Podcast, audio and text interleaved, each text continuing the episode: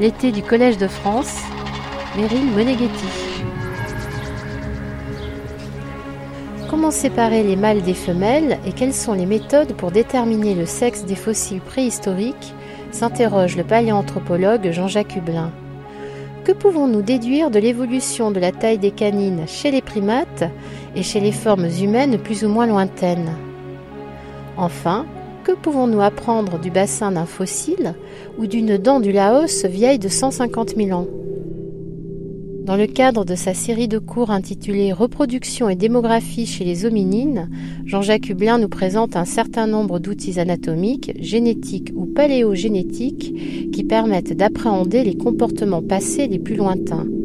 Le chercheur titulaire de la chaire paléanthropologie nous propose de comprendre la question de l'influence des stratégies de reproduction sur différents domaines qui vont de l'anatomie à l'organisation sociale.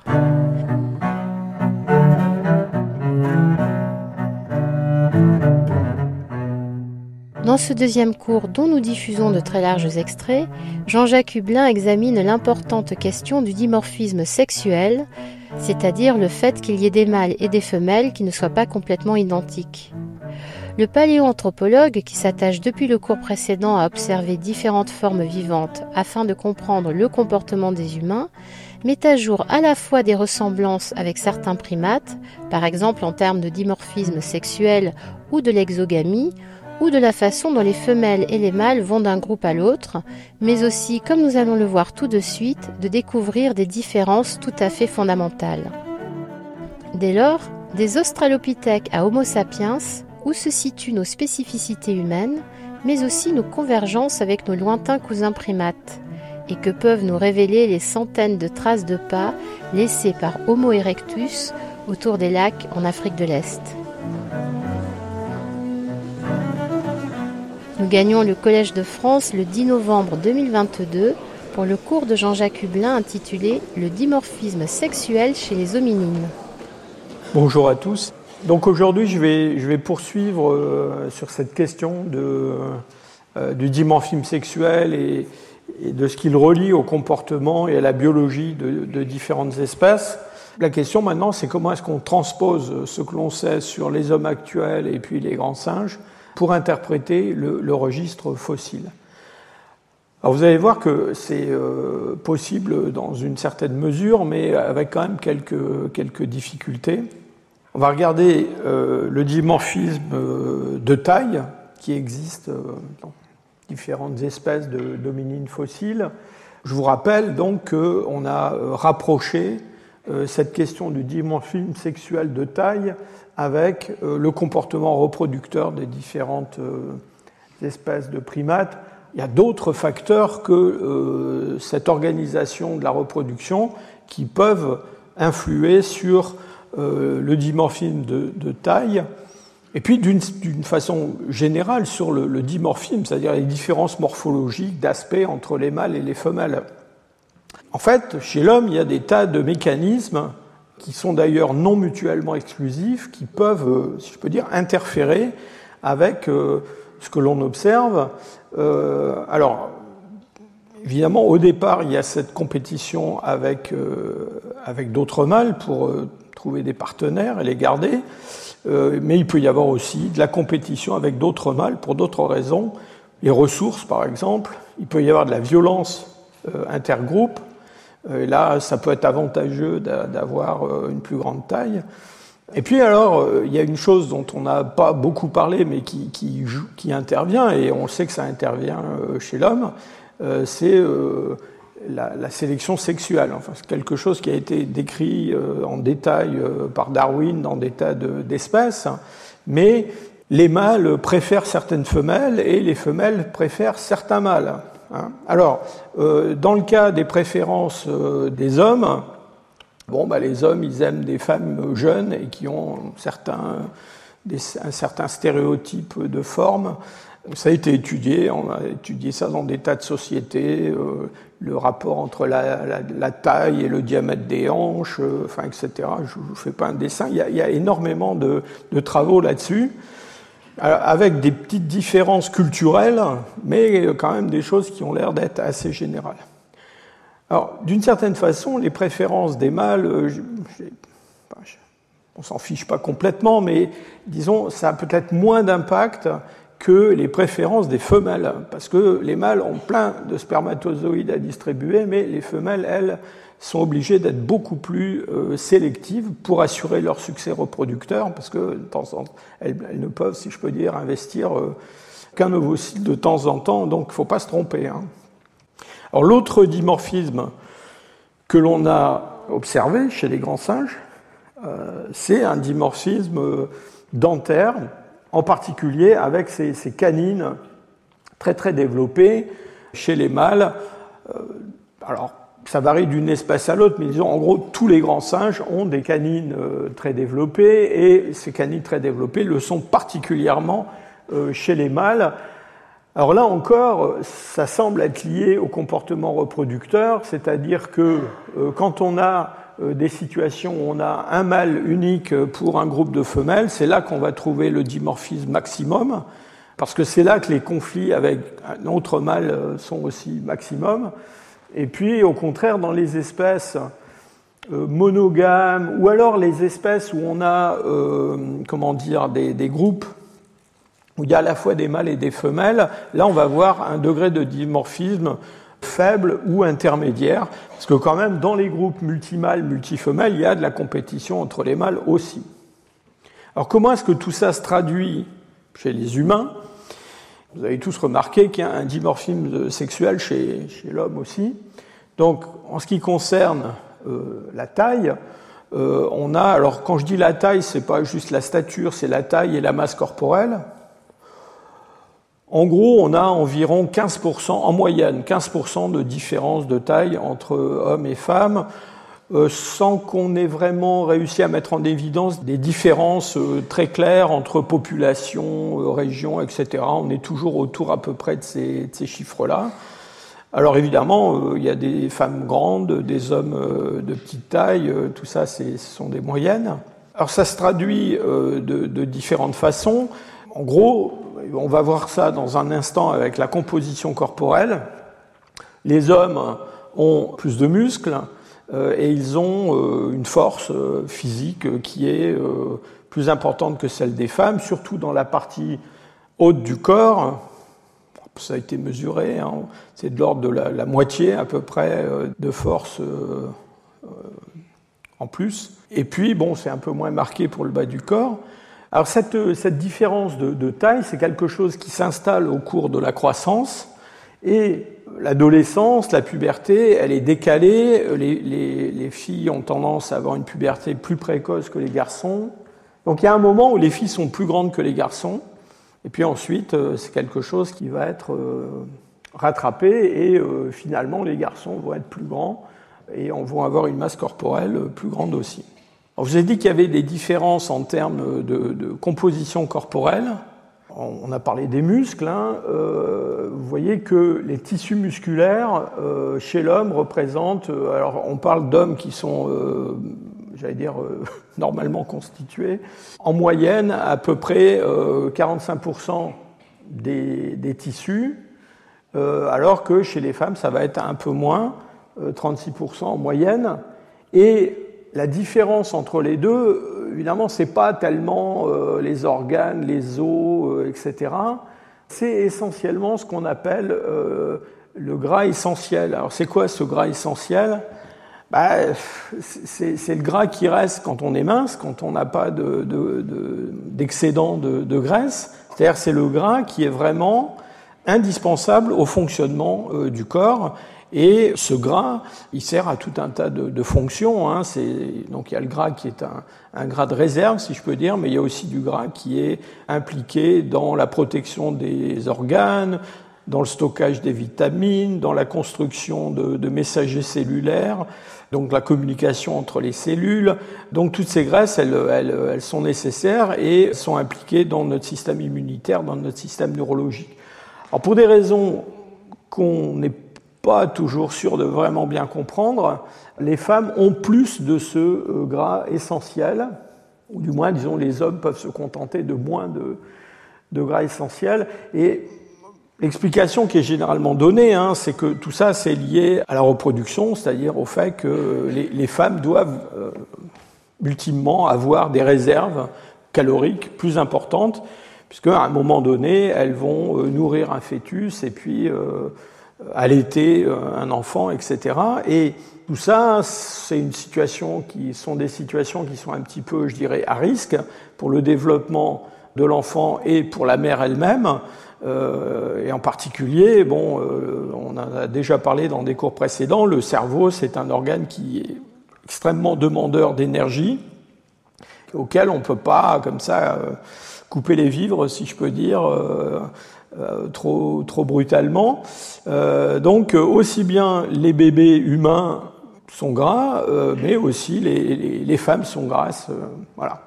D'ailleurs, quand on regarde le métabolisme basal dans différentes espèces de grands singes et la composition euh, corporelle, alors on voit que les hommes, enfin les humains, ont un, métabolisme basal qui est plus élevé que celui des grands singes, et le métabolisme basal des hommes est plus élevé que celui des femmes, encore une fois, avec euh, d'une façon générale, plus de graisse chez euh, les humains que chez les grands singes. C'est vraiment injuste, mais euh, un chimpanzé qui fait rien, qui reste dans sa cage aux os, sera toujours plus mince que nous, même si on se donne beaucoup de mal parfois pour rester mince. Alors il y a un autre dimorphisme qui a son intérêt pour les paléanthropologues, c'est le dimorphisme du cerveau il y a une différence de taille entre le cerveau des hommes et le cerveau des femmes. C'est quelque chose qui a été observé depuis très longtemps. Et ça, c'est lié essentiellement à, comment dire, à la différence de format corporel. Je vous ai dit, il y a une différence d'à peu près 15%. La taille du cerveau, elle est liée à la taille corporelle. Donc même avec le même coefficient d'encéphalisation, on va arriver à des cerveaux plus petits chez les femmes. Alors il y a une littérature ancienne, abondante et très, euh, j'allais dire, conflictuelle sur euh, les, conséquences de tout ça du temps de Broca. Euh, Broca, lui, n'hésitait pas. Hein, il pensait que les femmes étaient moins intelligentes que les hommes parce qu'elles avaient un cerveau plus petit. Alors en fait, toutes les études qu'on fait sur le, les tests d'intelligence, le coefficient intellectuel, etc., n'ont jamais montré une différence entre hommes et femmes. Hein, ça, donc maintenant, la, question, effectivement, c'est euh, la plupart du temps, euh, on a des fragments osseux, plus ou moins complets, des restes de mandibules, de crâne, euh, d'autres restes squelettiques, et on aimerait bien savoir si on a affaire à des hommes ou à des femmes, en particulier pour discuter de cette question du dimorphisme sexuel. Et vous allez voir que c'est constamment la question qui va se poser quand on s'intéresse à des euh, espèces euh, anciennes, des espèces éteintes, c'est euh, comment est-ce qu'on peut séparer les, mâles des femelles? Évidemment, la tentation, enfin tentation légitime, hein, c'est de se servir du dimorphisme sexuel actuel pour interpréter le dimorphisme sexuel des espèces fossiles. Alors on peut le prendre par deux bouts. Quand on a affaire à des formes humaines récentes, on va plutôt regarder le dimorphisme sexuel qui existe chez les hommes actuels pour voir comment ça peut s'appliquer à l'homme de Néandertal, par exemple. Alors vous allez voir que c'est pas si évident que ça, hein, euh, même quand on a affaire à des formes proches. Puis au contraire, quand on a affaire à des formes très anciennes, des hominines très anciens, bah là, on va plutôt regarder du côté des grands singes, justement, et ce qu'on sait de leur dimorphisme, pour voir si ça peut nous aider à euh, interpréter euh, la morphologie, euh, l'anatomie de, de, formes anciennes. En ce qui concerne le, squelette, vous ne serez pas surpris d'apprendre que la partie du squelette à laquelle il est plus facile d'attribuer un sexe, c'est le bassin, pour une raison très simple, c'est que le bassin chez, les humains a une morphologie très particulière qui est liée à la bipédie, on a euh, chez les humains comment dire, une, parturition qui est quand même assez compliquée, euh, qui est liée à la taille de la tête, du cerveau euh, des nouveau-nés. Vous vous souvenez que c'est une taille qui est quand même assez loin de la taille adulte, hein. c'est-à-dire qu'on met au monde des, petits avec un, cerveau relativement petit par rapport à la taille adulte, plus petit que dans d'autres espèces de primates. Enfin, néanmoins, c'est petit, mais c'est gros quand même. Hein. Et donc, il faut que ça passe euh, dans euh, le canal obstétrical. Et euh, chez les femmes, ça passe avec un certain nombre de complications, en particulier une rotation de la tête du nouveau-né. Pourquoi? Parce que ce canal obstétrical, il a une section qui est une section plus ou moins ovale, mais qui n'est pas orientée de la même façon dans sa partie supérieure, dans sa partie inférieure, et donc ça implique une rotation de la tête au moment de la naissance. Alors les hommes, évidemment, n'ont pas le même genre de problème. Et donc, du coup, euh, on va avoir une morphologie du pelvis qui va être quand même très euh, différente. C'est, euh, je dirais, le, meilleur indicateur du sexe sur des squelettes. Encore une fois, c'est lié au fait que chez l'homme, l'ouverture, alors qui n'est pas obstétricale, mais l'ouverture du bassin, c'est une ouverture qui est relativement euh, étroite, euh, avec un diamètre antéro-postérieur euh, important par rapport au diamètre latéral.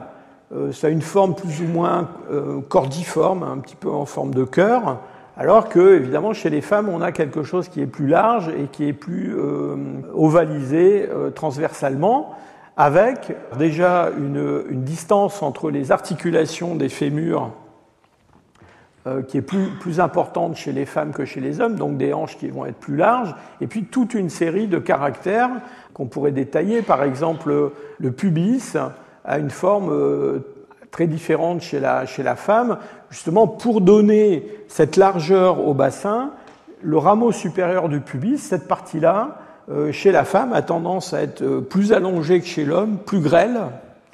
on a aussi cet angle sous-pubien, donc euh, formé par ces parties inférieures du pubis, qui est beaucoup plus ouvert chez la femme que, chez l'homme. Hein. Donc, euh, ben, on, dit aux étudiants, voilà, euh, si l'angle il est, il est comme ça, c'est une femme. Si l'angle il est comme ça, c'est un homme. Hein. Donc, ça c'est un petit peu simplet. Ça marche pas à tous les coups et tout seul, mais si on combine ça à d'autres caractères, ça marche assez bien. Il y a euh, la forme de l'échancrure euh, sciatique, hein, c'est-à-dire cette échancrure qui est là euh, sous les ailes iliaques. Et vous voyez qu'elle a une forme assez différente chez les hommes et chez les femmes. Chez les hommes, elle a tendance à être plus ouverte. Chez les femmes, elle est plus étroite et avec une, morphologie assez différente. On a aussi des différences assez marquées de la forme du, sacrum, qui chez l'homme va être un peu plus allongé, qui va être un peu plus projeté vers l'avant aussi. Et puis chez les femmes, on va avoir un sacrum qui va être euh, un peu plus large et un peu plus court, avoir une morphologie euh, différente. Donc euh, en combinant tout ça, je vous dis, si on a des squelettes où on a des bassins bien conservés, normalement on devrait arriver à attribuer avec peu d'erreurs ces individus à un sexe ou à l'autre. Alors ça se complique pour le reste du squelette, évidemment. Hein. Euh, la deuxième partie du, squelette qui a été euh, souvent considérée pour attribuer, faire une attribution sexuelle, c'est le crâne et la mandibule. Alors le crâne et la mandibule, euh, là ça marche beaucoup moins bien que, que le bassin. Alors vous comprenez bien que tout ce que je vais vous dire là, c'est un petit peu relatif. C'est-à-dire si vous avez une population où vous avez euh, des crânes grands et avec beaucoup d'insertions musculaires et d'autres crânes qui sont plus petits, plus lisses, on va avoir tendance à ranger les uns chez les hommes et les autres chez les, chez les femmes. Maintenant, quand on compare des individus qui viennent de populations complètement différentes, là, ça, déjà, ça devient beaucoup plus euh, difficile. On a la forme des orbites qui ont tendance à être beaucoup plus euh, quadrangulaires chez les hommes, avec un rebord de l'orbite qui est plus, plus arrondi, alors que les femmes ont un bord plus net. Et puis il y a toute cette morphologie euh, au-dessus des, des, orbites, avec des reliefs osseux qui sont beaucoup plus marqués chez l'homme que chez la femme. Un front chez la femme qui a tendance à être plus arrondi, plus lisse, plus, plus gracile, si je peux dire. Donc cette, euh, cette région euh, qu'on appelle la glabelle, elle est plus, plus projetée en avant chez les hommes. évidemment, c'est un souvenir euh, de ces reliefs susorbitaires très marqués qu'on a, a vus déjà chez d'autres hominines. Alors, il y a d'autres caractères crâniens. On va dire un mot de la mandibule. D'abord, il y a cette région en arrière de la, du méa auditif qu'on appelle la mastoïde. Donc, le, processus mastoïdien, c'est ce que vous sentez euh, là derrière votre oreille et qui est plus euh, projeté vers le bas chez, les hommes, qui est beaucoup plus robuste.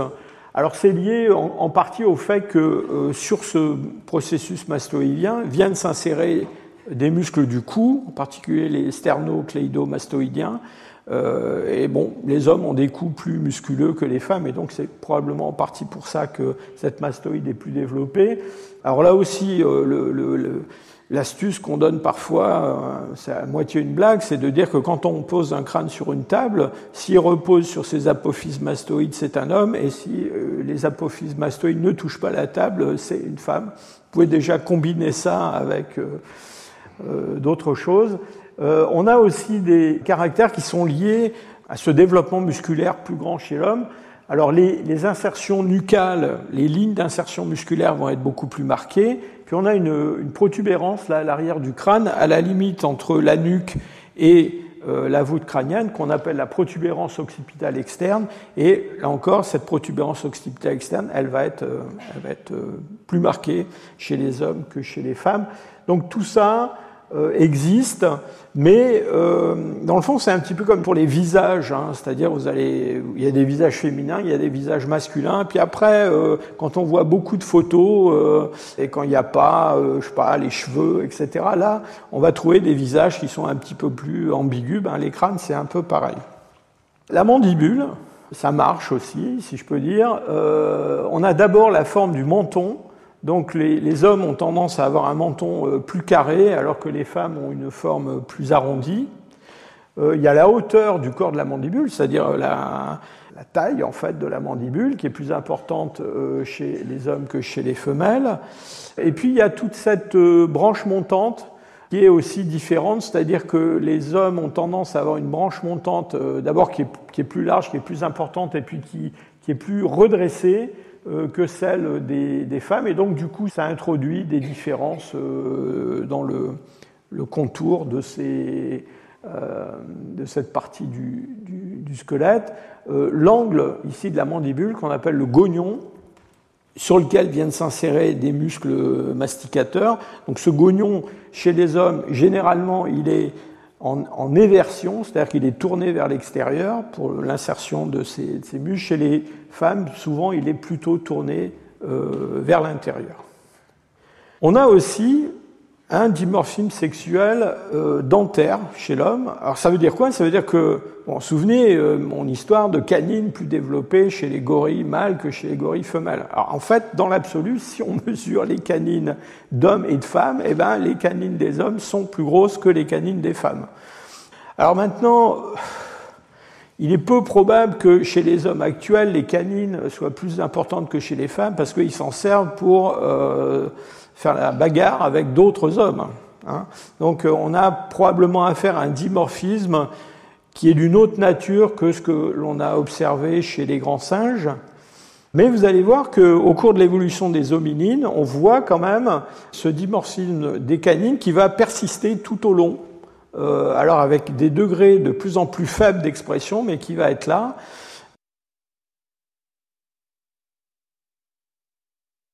Sur le squelette, pour déterminer le sexe. Alors évidemment, ce qui est formidable, c'est quand on arrive à extraire de l'ADN ancien d'un squelette, parce que là, même si on a affaire à un tout petit bout d'os, qui n'a absolument aucun caractère euh, morphologique qu'on puisse interpréter en termes de, euh, de, sexe, on peut déterminer si c'est un homme ou une femme. Il suffit de regarder euh, bah, s'il y a des bouts de chromosomes Y, déjà ça règle la question. Hein. Mais évidemment, ça dépend un petit peu de la conservation de cet ADN. Alors, il y a euh, quelque chose qui est tout à fait, j'allais dire, euh, remarquable et qui est beaucoup plus économique. D'ailleurs, c'est utilisé en médecine légale quand on veut déterminer le sexe de reste, par exemple, qu'on a retrouvé. C'est de regarder ce qui se passe avec une protéine qu'on appelle l'amélogénine. Alors cette amélogénine, c'est une protéine impliquée dans la construction de l'émail dentaire. Alors, dans notre émail dentaire, bon, un tissu minéralisé, eh bien, au cours du développement, l'émail dentaire, qui est formé de prismes qui sont joints les uns aux autres, il y a des phases où il comporte une grande quantité de, de protéines et disons 90% de ces protéines qui sont contenues dans l'émail dentaire, c'est de la mélogénine.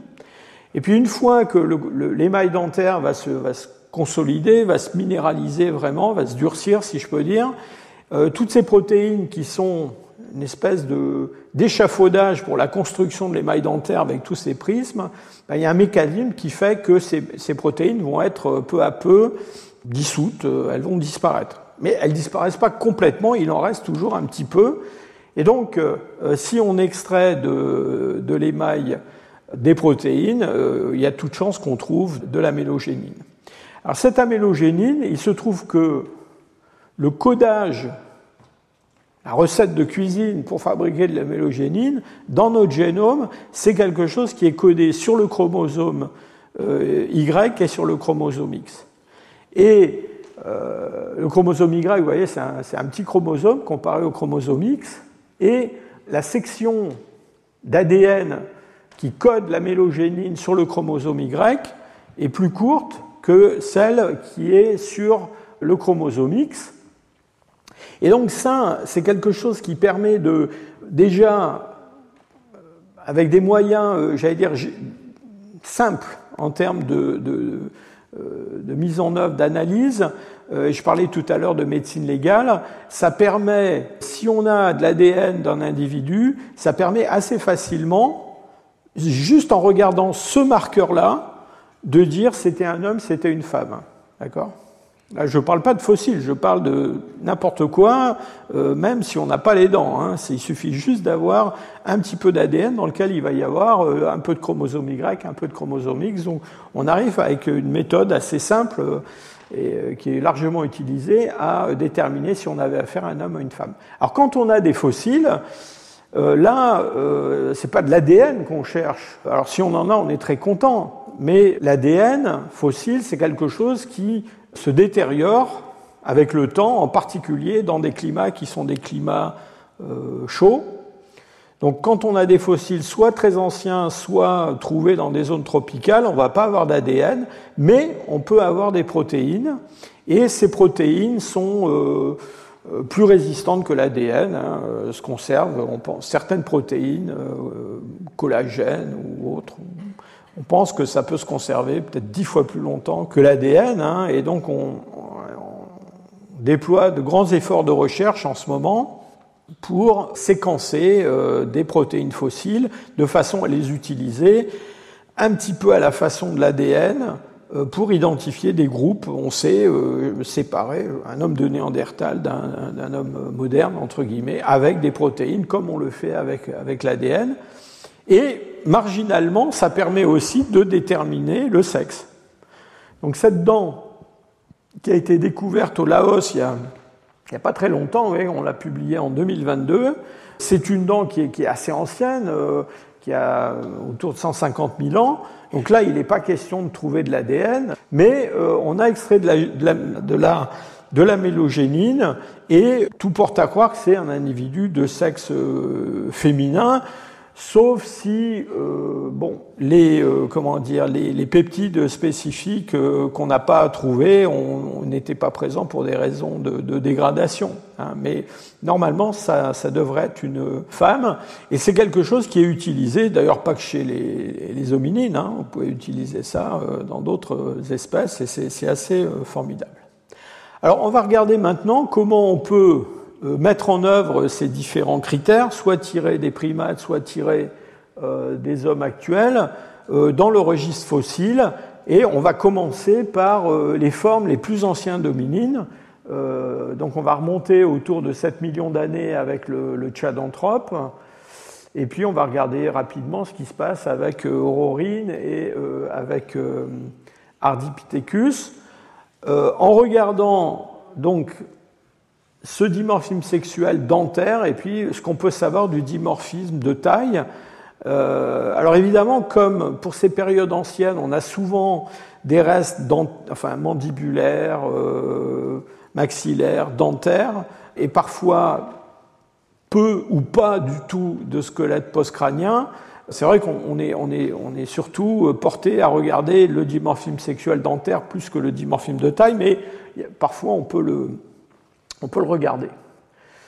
Alors quand on regarde l'évolution euh, de la taille des canines, donc là il y a différentes façons de mesurer la taille des canines, ce que l'on voit quand on compare euh, les chimpanzés actuels avec différentes espèces d'hominines euh, passées, et en particulier ces hominines les plus anciens, ce qu'on voit, c'est que dès le départ, dès les premiers hominines, eh bien, on a une chute très euh, spectaculaire euh, de la taille des canines et une chute du dimorphisme sexuel qui est liée à ces, canines développées chez les mâles.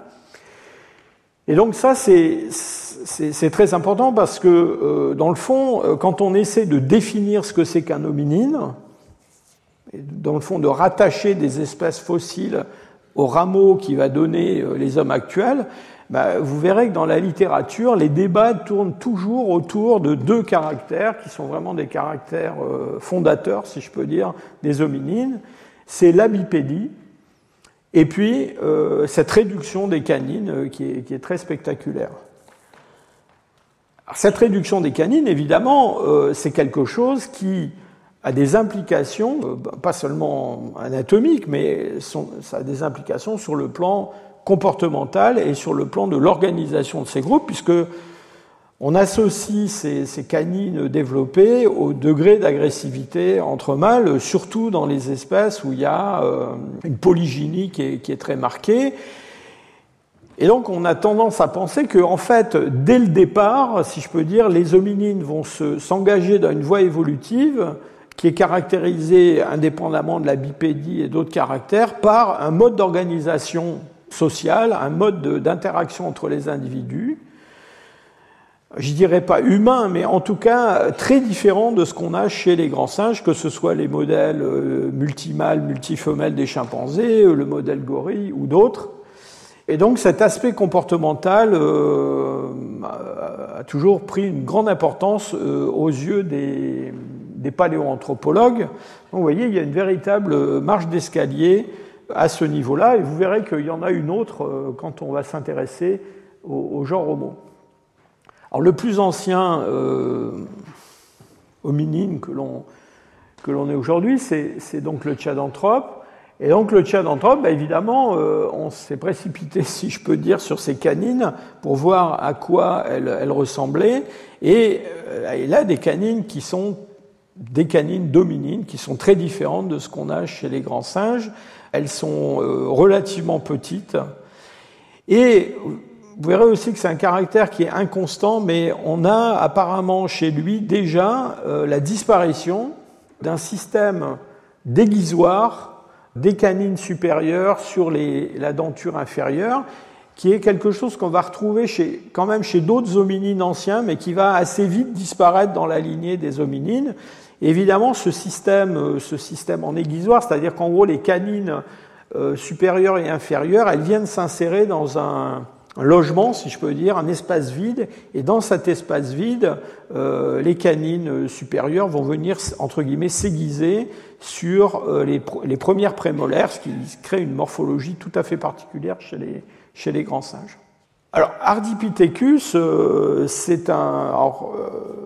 vous vous souvenez qu'on avait deux espèces d'Ardipithecus, hein, une espèce euh, ancienne qu'on appelle Ardipithecus euh, cadaba, qui est vers 5,8 euh, à 5,2 millions d'années, et puis une espèce plus récente qu'on appelle Ardipithecus ramidus.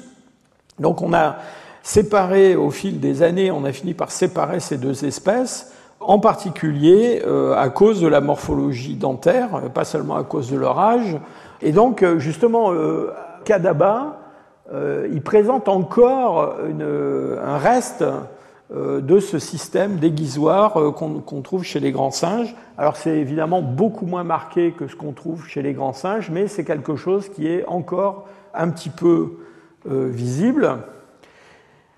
Et puis avec l'espèce suivante d'Ardipithecus, on va trouver quelque chose de très différent.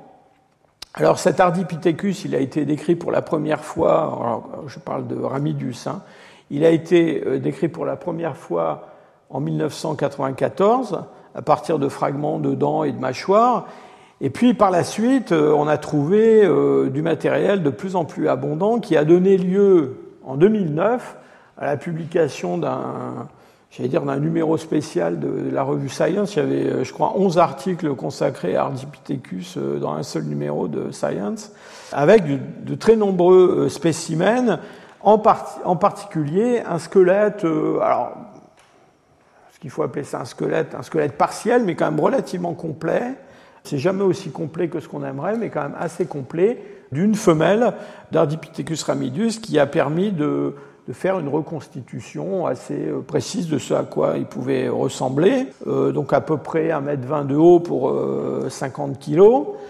Et apparemment, dans ce matériel, je crois qu'on a plus d'une centaine hein, de, fossiles, 110 hein, je crois, il n'y a pas une des différences de taille très grandes entre ces, tous ces, les individus qui sont représentés. Donc l'impression qu'on a, enfin en tout cas c'est la conclusion des auteurs qui ont étudié cet Ardipithecus ramidus, c'est que on a euh, une différence de taille faible euh, entre mâles et femelles, même si on n'est pas forcément capable de reconnaître les mâles et les femelles, mais on peut voir déjà la variation de taille au sein, au sein du groupe. Et vous verrez que ça c'est un phénomène, enfin c'est un problème qu'on a constamment, c'est-à-dire dans des assemblages fossiles, dans le fond, quand on n'a pas les moyens, parce que ça va être fragmentaire par exemple, de reconnaître, euh, de sexer, si je peux dire, chaque spécimen, eh ben, on peut regarder déjà la variation au sein du groupe.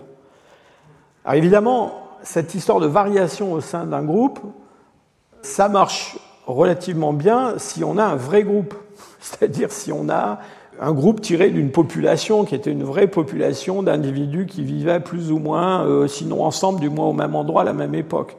Alors plus on va s'éloigner de ce modèle-là, plus on va être obligé de mettre dans notre échantillonnage des spécimens qui viennent de régions différentes, voire d'âges différents, plus cette approche méthodologique va être, euh, va être problématique. Alors, la denture d'Ardipithecus euh, ramidus, bah, elle est beaucoup moins euh, dimorphe que le moins dimorphe des chimpanzés, c'est-à-dire le, bonobo. Hein. Et donc là, euh, on a quelque chose qui est considéré comme, dans le fond, ancestral de ce qu'on va trouver chez les australopithèques. Après, vous voyez, on a toute une collection de ces, canines, quand même qui sont assez, euh, assez pointus. Et puis dernier hominine ancien, j'aurais peut-être dû commencer par celui-là avant Ardipithecus, c'est euh, l'aurorine. Alors euh, avec des dents euh, qui sont relativement petites par rapport à sa, taille corporelle, donc là on a des spécimens qui sont beaucoup moins complets, mais on, a quelque chose qui, est semblable à celle qu'on trouve chez des, grands singes, mais de façon encore une fois beaucoup plus réduite, surtout en ce qui concerne les canines pour les australopithèques, c'est un petit peu différent parce que là, on va pouvoir à la fois regarder le dimorphisme sexuel dentaire et puis le dimorphisme de, taille. la denture des, euh, australopithèques, là j'ai pris comme exemple Australopithecus afarensis, c'est la fameuse Lucie. Hein. Donc c'est pas le euh, c'est pas l'australopithèque le plus ancien, mais c'est un australopithèque qui est relativement, euh, j'allais dire, central dans la description des, des australopithèques vous voyez ici un maxillaire d'Afarensis qui est euh, évidemment euh, très différent de celui d'un chimpanzé parce qu'il a une forme d'arcade dentaire qui n'est qui pas encore parabolique comme chez l'homme actuel, mais qui s'éloigne quand même de plus en plus de cette forme en U allongée qu'on trouve chez les grands singes. Mais surtout, euh, on a alors, on a la persistance d'un petit diastème encore chez les Australopithèques afarensis, mais euh, vous voyez que euh, les canines sont euh, très fortement réduites. Et puis on va trouver de plus en plus de, prémolaires inférieurs qui ont une forme comme celle des, prémolaires inférieurs, des premières prémolaires inférieures des hommes actuels, une forme beaucoup plus symétrique. Et ça, c'est lié à la disparition complète de ce, mécanisme de des canines supérieures dans la, denture inférieure. Alors, en ce qui concerne la taille, je dois dire qu'il y, a beaucoup de publications qui ont été faites sur le dimorphisme chez les, australopithèques, que ce soit Australopithecus afarensis ou des, espèces euh, euh, sud-africaines comme euh, Africanus. Donc il y a des avis, je dirais, très divers sur le dimorphisme de taille. La majorité quand même des auteurs s'accordent à penser qu'il y a un fort dimorphisme sexuel de taille chez euh, euh, les, australopithèques, en particulier Australopithecus afarensis. Alors maintenant, le dimorphisme de taille, évidemment, c'est pas seulement le crâne. Et on, va voir tout à l'heure qu'on peut avoir un dimorphisme de taille des, crânes euh, et puis pas forcément du reste du corps.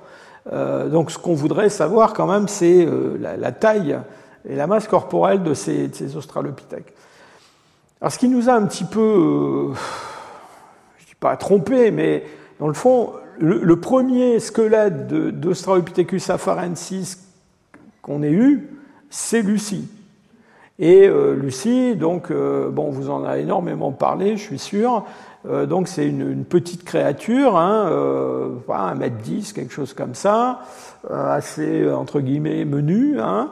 Et donc, dans le fond, Lucie, elle a joué un peu le rôle de, stéréotype, si je peux dire, de, de l'Australopithecus afarensis en termes de format corporel. Je fais une petite parenthèse pour dire que tout le monde n'est pas convaincu que Lucie soit Lucie et pas Lucien.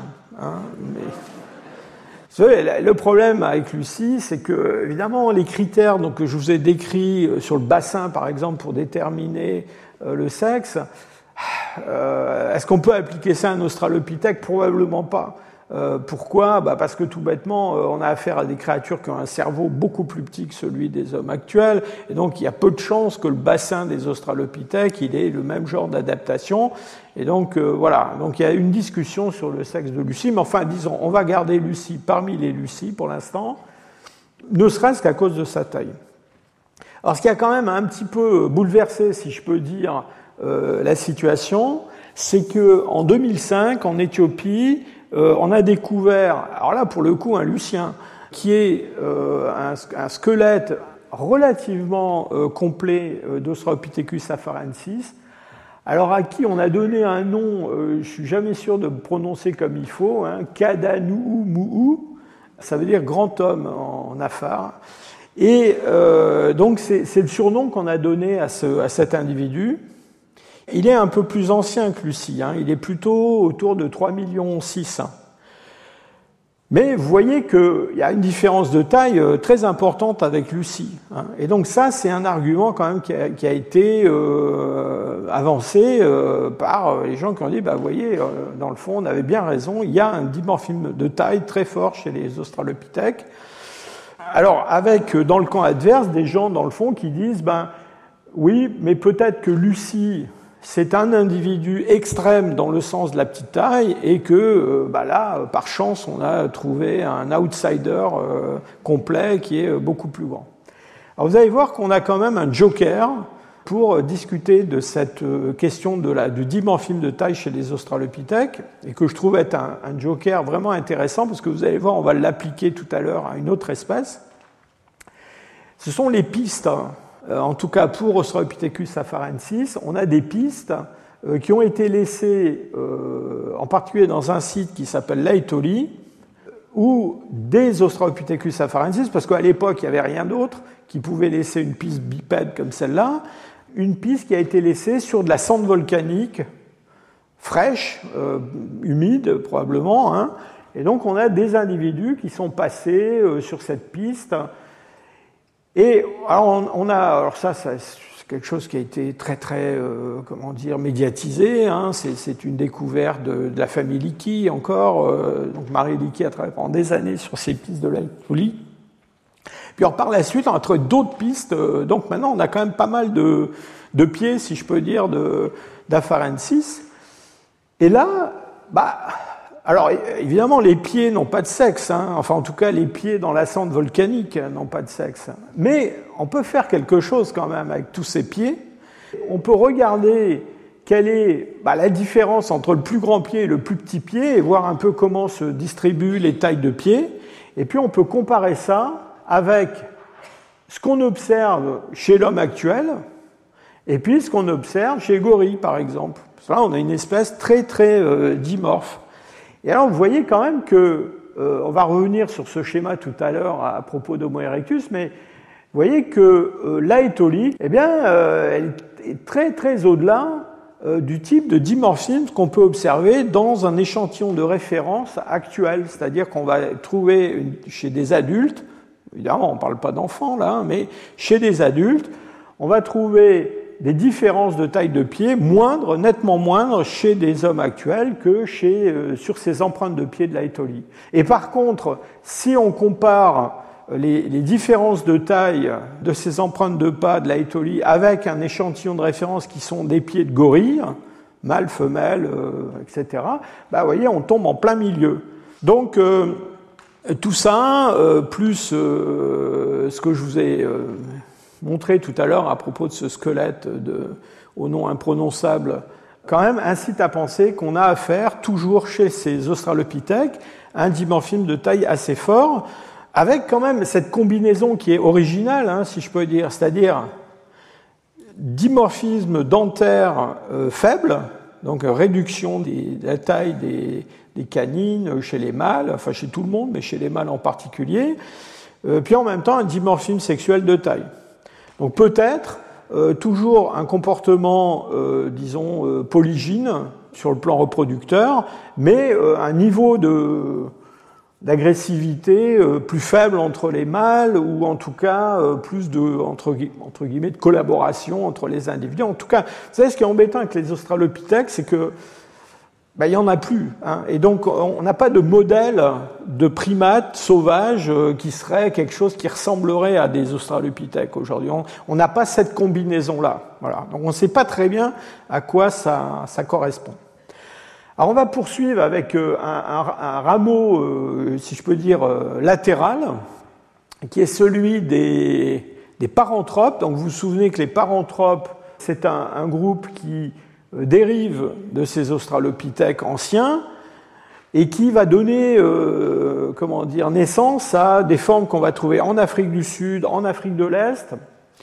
Ce sont les fameux australopithèques robustes avec euh, des, superstructures crâniennes très importantes, etc. Et là, à propos de ces paranthropes, on a invoqué quelque chose qui est tout à fait remarquable, c'est un dimorphisme sexuel auquel s'ajoute quelque chose qu'on appelle le bimaturisme. Alors qu'est-ce que c'est que ce bimaturisme? Eh bien, c'est le fait que, là en l'occurrence chez les mâles, dans le fond, la maturation euh, sexuelle, une fois faite, eh bien, il va continuer à se produire une sorte de, deuxième maturation euh, qui peut intervenir ou pas, au cours de la vie de l'individu. C'est quelque chose qui a été très développé par un, chercheur malheureusement disparu jeune, qui s'appelait euh, Charlie Lockwood. Et donc euh, Charlie Lockwood, il avait, avait repéré quelque chose de tout à fait remarquable, c'est qu'on peut ranger les fossiles par ordre d'âge euh, individuel en regardant l'usure dentaire. C'est-à-dire qu'on on peut mettre les plus jeunes d'un côté et puis créer des classes vers des individus plus, plus âgés. Et ce que Lockwood avait montré dans une étude euh, fameuse sur euh, Swartkrantz, c'est que, en fait, que ce soit pour le, le, maxillaire ou que ce soit pour la mandibule, il y a une corrélation entre l'âge et puis la taille. Et donc, ça, c'est, on parle d'adultes hein, là. Et donc, euh, l'idée, c'est que en fait, les mâles, eh bien, euh, alors c'est quelque chose qu'on n'observe pas chez les femelles, c'est quelque chose qui est chez les mâles. Eh bien, les mâles, au cours de leur vie, euh, même après être entrés dans l'âge reproductif, eh bien, ils vont continuer à se modifier. alors pas toujours, mais parfois. Et c'est quelque chose qu'on connaît de façon très précise chez les orangs-outans. Ce qu'on observe chez les orang-outans, c'est que certains mâles, à un moment donné, vont se mettre à développer, euh, vous voyez, tous ces systèmes de bourrelets graisseux euh, autour de la face. Et ça, c'est quelque chose qui accroît le dimorphisme sexuel, c'est-à-dire qui rend les mâles encore plus mâles, si je peux dire, par rapport aux femelles, premièrement, et euh, qui va avoir une influence sur leur succès reproducteur. Pourquoi? Parce que les femelles préfèrent les mâles comme ça. D'accord? Alors, soit dit en passant, les autres, là, il faut qu'ils se débrouillent autrement. Alors, ils, y arrivent, mais euh, avec moins de succès que, ceux-là. Ce sont des mâles euh, qui ont un territoire sur lequel il y a des territoires de femelles et qui vont avoir un succès reproductif plus grand. Alors, ce qui est tout à fait curieux, c'est que cet accroissement de dimorphisme sexuel au cours de la vie, c'est quelque chose qui se déclenche à un moment donné dans la vie des individus. On ne sait pas trop pourquoi. Hein, C'est-à-dire, c'est pas, euh, c'est pas un certain âge. Hein, c'est voilà. On pense que c'est en partie lié à la présence d'autres mâles, euh, euh, il y a des aspects comportementaux, il y a des aspects environnementaux, il se passe quelque chose et ça leur arrive. Et donc on pense que ça, ça s'est produit probablement chez les, euh, les paranthropes, donc encore une fois, une, espèce où on a probablement un modèle polygyne avec ce bimaturisme qui est à l'œuvre. Alors, ça a été un peu critiqué récemment parce qu'à Drimolen, on a trouvé un crâne de paranthrope qui a tout l'air d'être un mâle, euh, qui n'est pas euh, si grand que ça et qui a des, dents relativement usées, donc il n'est pas jeune.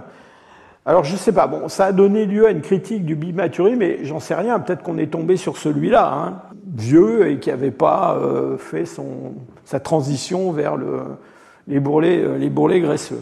Alors à la fin, euh, pour terminer, on va donc regarder ce qui se passe avec euh, les représentants du genre euh, Homo. alors là, évidemment, on a beaucoup plus de, matériel fossile. Vous vous souvenez qu'on avait vu que chez les, les, premiers représentants du genre Homo et les Australopithèques, il y a une base spectaculaire de la taille des canines et du dimorphisme sexuel. Eh bien, vous voyez qu'il y a une, seconde marche, si je peux dire, qui va se produire avec les représentants du genre Homo, c'est-à-dire que là, euh, on a des, canines qui sont encore plus petites, et puis un dimorphisme de taille à l'intérieur des groupes qui est, euh, qui est relativement faible. Alors, Homo erectus, c'est surtout de lui qu'on va parler, il a, donné lieu, c'est un peu comme les Australopithèques, à pas mal de débats sur le degré de, de dimorphisme. On a, là encore, des gens qui ont soutenu que, euh, dans le fond, le dimorphisme de taille, euh, on parle de la, masse corporelle, entre mâle et femelle chez Homo erectus, est plus, nettement plus faible de ce qu'on a chez les Australopithèques et dans le fond, euh, dans un ordre de grandeur comparable à ce qu'on va trouver chez des, hommes actuels.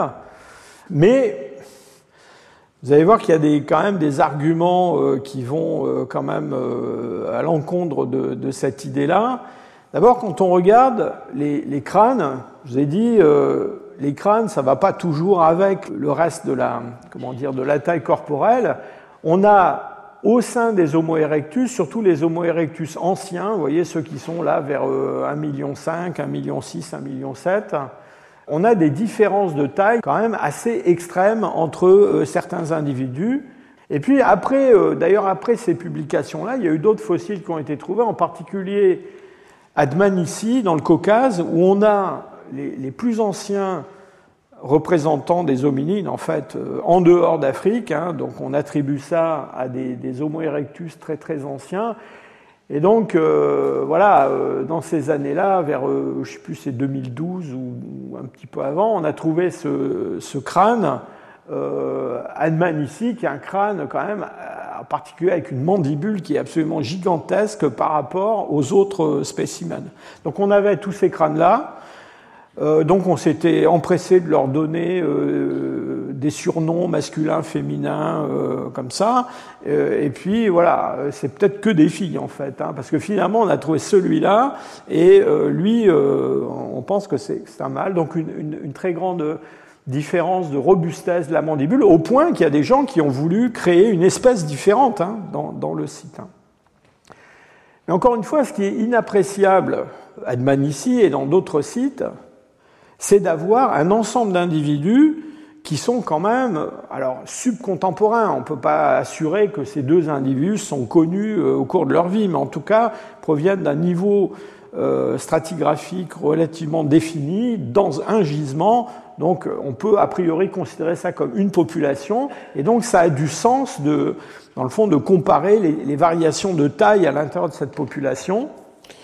Et dans le fond, c'est la question qui se pose quand on veut comparer comme ça des individus qui sont censés appartenir à une espèce mais qui viennent d'endroits différents et de périodes différentes, bah, la difficulté, c'est, je parle même pas du fait qu'on sait pas, on connaît pas leur sexe évidemment, mais en plus de ça, alors évidemment on peut supposer ça c'est un mâle, ça c'est une femelle, mais surtout le problème c'est que la taille, c'est un mécanisme adaptatif d'ajustement qui est assez facile du point de vue de la sélection naturelle.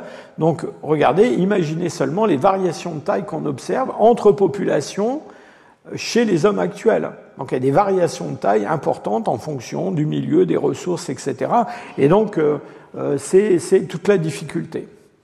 Alors, à nouveau, on a quand même le joker des traces de pas. Et là, les traces de pas, euh, alors pour Homo erectus, on a une chance extraordinaire.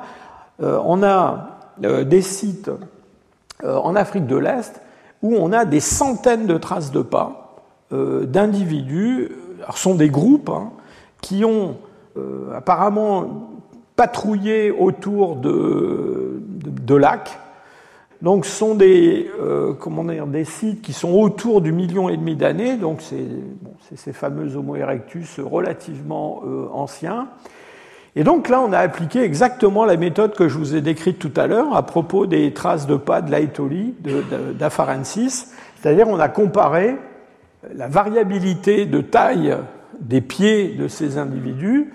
Euh, vous voyez, c'est pas seulement les, les, les, tailles de pieds, on peut aussi regarder la longueur des pas. C'est formidable hein, ce qu'on peut faire avec les, les empreintes de, de, pas. On peut calculer la vitesse à laquelle les gens marchent en regardant les traces de pas d'un individu. Enfin bref. Et donc, quand on compare ça à des échantillons de référence, alors toujours pareil, des gorilles et puis des, hommes modernes, eh ben, sans grande surprise, donc Ilred, ces, ces, Homo erectus-là qu'il s'agit, sont très en dessous de la variabilité de taille qu'on observait à l'Aetoli ou chez des gorilles. Mais quand on compare ça à des hommes actuels, on est quand même bien au-dessus de ce qu'on trouve chez euh, des Américains euh, modernes, puisque c'est d'eux qu'il s'agit dans ce, cette référence. Et donc euh, ça, ça incite à penser que on a quand même toujours un dimorphisme sexuel de taille assez fort chez ces, ces en tout cas plus fort que ce qu'on a chez euh, les hommes actuels. Donc là, on n'a plus du tout pratiquement de dimorphisme de, dentaire, hein, enfin, sauf ce qu'on va trouver chez les hommes actuels, le fait que les canines sont un tout petit peu plus grandes, mais on a un dimorphisme de taille qui persiste toujours. Voilà, je vous laisse méditer là-dessus et je vous dis euh, à la semaine prochaine.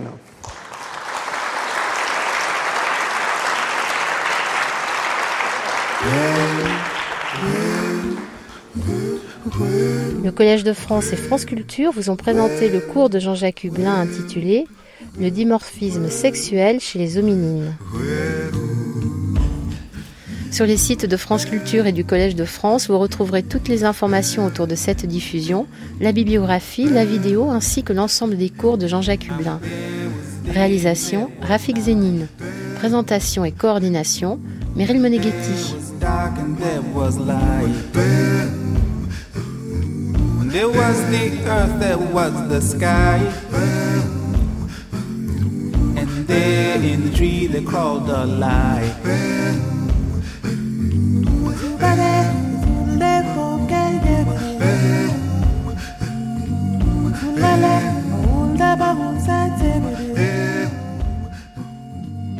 There